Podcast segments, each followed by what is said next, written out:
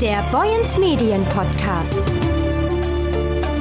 Der Wochenrückblick.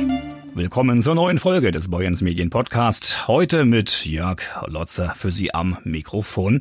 Und bevor wir zurückschauen, Schauen wir erstmal nach vorne, auf morgen. Da startet ein richtiges Spektakel in Brunsbüttel. Dann messen sich wieder Wattleten im Sössmenhuser Schlick der Elbe bei der Watt-Olympiade. Die Aufbauarbeiten laufen seit dieser Woche auf Hochtouren. Seit Sonnabend schon sind rund 40 Helfer dabei, alles herzurichten für die erste Watt-Olympiade seit Pandemiebeginn. Vier Jahre liegt die jüngste jetzt zurück. Der am weitesten gereiste Helfer kommt dabei sogar aus Island. Einar Tolacius hat sich auf die weite Reise nach Brunsbüttel gemacht, um das Spektakel schon in der Vorbereitung hautnah mitzuerleben. Wie laufen denn die Aufbauarbeiten? Bei Wind und Wetter von Hitze über Regen bis zu bedecktem Himmel ist ja alles dabei. Vatikanpräsident Michael Behrendt. Wir sind hier seit Samstag am Deich, also quasi sieben Tage vor der eigentlichen Veranstaltung beginnen wir mit den Aufbauarbeiten. Das hat auch damit zu tun, dass wir hier natürlich auch eine besondere Situation haben, der Lokalität. Wir sind hier natürlich dem Wetter in einem ganz besonderen Maße ausgeliefert.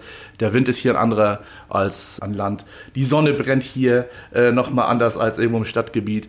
Also auch jetzt haben wir wieder die ganze Bandbreite. Wir haben gemäßigtes Sommerwetter gehabt. Wir sind hier seit zwei Tagen, gehen wir jetzt hier richtig in der Hitze ein, werden zum Wochenende dann wieder in eine gemäßigte Situation reinkommen. Man guckt so, dass man jeden Tag die Arbeit so gestaltet, dass man dann, ich sag mal, zum Ende hin die Veranstaltung so fertig hat, wie man sie braucht. Aber wie gesagt, Wettersituation ist hier immer eine ganz besondere und das ist auch in diesem Jahr so gewesen.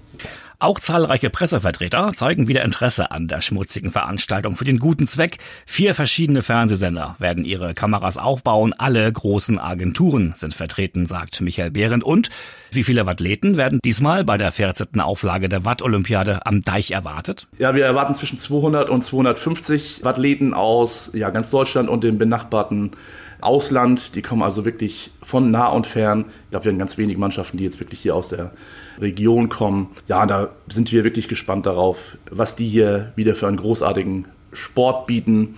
Es sind viele erfahrene Mannschaften dabei, aber jetzt sind ja, wie gesagt, auch vier Jahre ins Land gegangen. Da vergisst man vielleicht auch den ein oder anderen taktischen Kniff.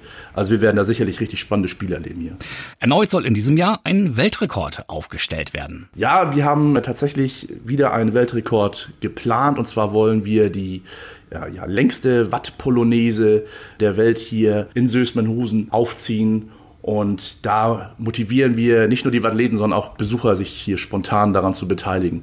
Ja, und äh, hier kann man tatsächlich am Samstag als Weltrekordhalter vom Deich gehen. Doch die Watt-Olympiade ist nicht nur weltweit einzigartiges Spektakel und super Gaudi. Und auch diesmal soll wieder eine stattliche Summe für den guten Zweck zusammenkommen. Wir haben tatsächlich für den guten Zweck in den letzten 18 Jahren über eine halbe Million Euro generiert. Das ging nicht nur an die Krebsgesellschaft. Wir schauen, dass wir identifizieren, wo es Bedarfe gibt im Gesundheitsbereich. Natürlich Schwerpunkt Krebs.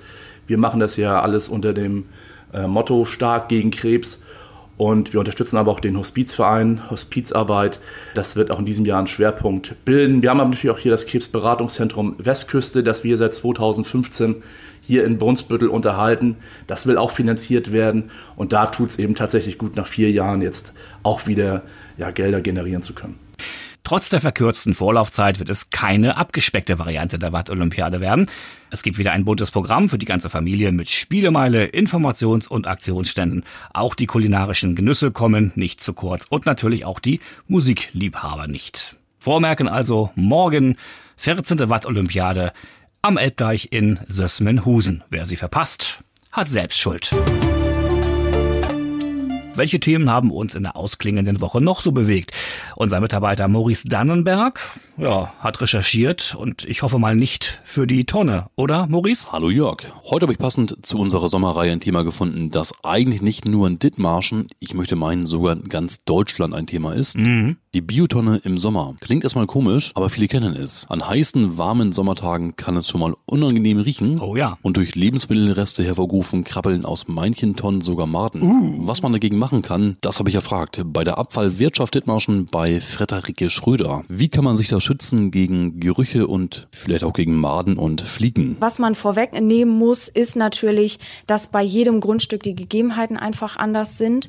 Das ist nicht für jeden einfach so möglich. Unsere Tipps sind da aber einfach immer, wenn man die Möglichkeit hat, stellen Sie die Biotonne an einen schattigen Platz, an einen möglichst kühlen Platz, wenn man hat, Carport, Garage, Unterstand. Manchmal reicht auch schon Schatten. Und ganz wichtig ist einfach den Deckel immer möglichst geschlossen halten. Das bedeutet, sobald eine Fliege die Gelegenheit findet, in die Tonne zu gelangen und sie ihre Eier auf dem Abfall ablegen kann, dann hat man meistens das Problem mit Maden. Was dann hilft, da gibt es so kleine Tipps und Tricks. Oft ist es aber auch so, dass es schon reicht, wenn man dann im gegebenen Fall einfach den Deckel der Tonne auflässt und man die Möglichkeit hat, wenn man vielleicht einen Garten hat, dass sich die Vögel dann bedienen können an den Maden. Heißt besonders, werden die Fliegen durch Lebensmittelreste angezogen oder wodurch gelangen die Fliegen am häufigsten in die Tonne? Die Fliegen werden natürlich am meisten von Lebensmittelabfällen angezogen. Das heißt, sobald es anfängt irgendwie ein bisschen zu riechen und Geruch entsteht bei Lebensmittelabfällen in Hitze einfach, dann fühlen sich die Fliegen angezogen und dann muss man einfach noch mehr aufpassen, dass man den Deckel möglichst geschlossen hält. Natürlich muss man die Bioabfälle einfüllen, dann möglichst schnell einfach den Deckel wieder schließen. Abschließend dann meine letzte Frage.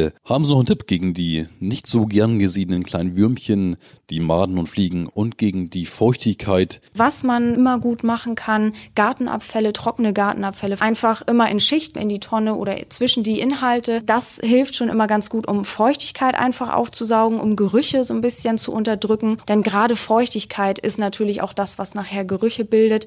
Die Bioabfälle, gerade Essensreste, Küchenabfälle, einfach in Zeitungspapier, Küchenkrepp, dass man diese Abfälle sofort einwickelt und in diesem Papier dann in der Tonne entsorgt. Organisches, auch Katzenschreu und Katzenkоtabfälle sind ja organisch. Da dann aber eher in die Grautonne, in die Restmülltonne oder doch auch in die grüne Tonne? Bei benutztem Katzenstreu muss man ganz klar sagen, das ist ein Hygieneabfall, der muss entsprechend dann im Restmüll entsorgt werden. Das saubere Katzenstreu muss auch im Restmüll entsorgt werden, weil auch das meistens ein Abfall ist oder ein Material ist, was sich nicht zersetzt bzw. auflösen kann oder kompostieren lässt. Ähm, anders sieht das zum Beispiel bei Kleintierstreu aus, was Späne ist, also was wirklich dann Holzmaterial ist oder ein natürliches Material. Das ist bei Katzenstreu einfach nicht der Fall. Die Biotonne im Sommer, keine Plage mit der Made. Das waren Tipps von Friederike Schröder von der AWD. Auch ein Thema diese Woche, Kaufleute und nackte Tänzerinnen. So die vielversprechende Überschrift über dem Artikel von Redakteurin Claudia Zidorn auf der Heide-Seite. Anlass war der 40-jährige Geburtstag des Heider Kunstvereins. Kunst fasziniert, Kunst polarisiert und Kunst provoziert. Alle Facetten hat der Heider Kunstverein dabei erlebt. Dirk Uwe Becker blickt zurück auf 40 Jahre Kunst und Kultur in Heide. Seit 2002 hat der Kunstverein sein Ausstellungsdomizil in den Räumen der Museumsinsel Lüttenheid, wo aktuell 18 Künstler des Vereins einige ihrer Werke ausstellen, darunter ein Fotodruck von Dirk Uwe Becker mit dem Titel Schritt ins Dunkel. Zu sehen ist eine Wendeltreppe, die von oben fotografiert nach unten führt. Von der Seite fällt ein Lichtstrahl ein. Ich wurde gefragt, sagt er, warum es denn dann Schritt ins Dunkel heißt, sagt Becker. Für mich heißt Dunkel das Ungewisse, weil ich nicht weiß, was mich am Ende der Treppe erwartet. Und genau das zeigt, dass jeder Künstler und Betrachter seine eigene Interpretation von Kunst hat. Als Vorsitzender des Vereins kennt Dirk Uwe Becker die Geschichten hinter den Werken der Künstler und er erinnert sich gerne an gemeinsame Projekte wie die Gestaltung der Dithmarscher Bibel. Die aktuellen Werke sind noch bis Samstag, den 14. August, auf der Museumsinsel zu sehen.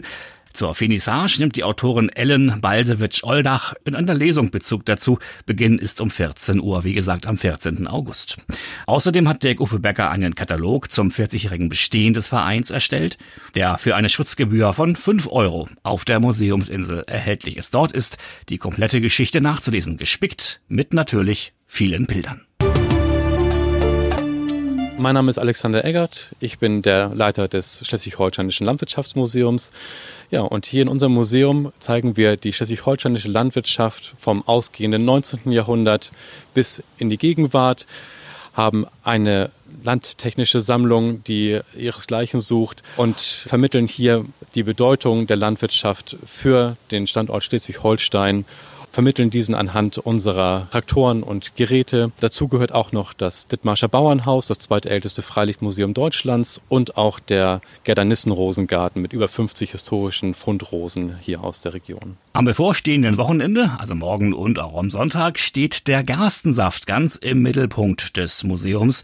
Es werden jeweils von 10 bis 17 Uhr die Tage des norddeutschen Bieres veranstaltet und gefeiert.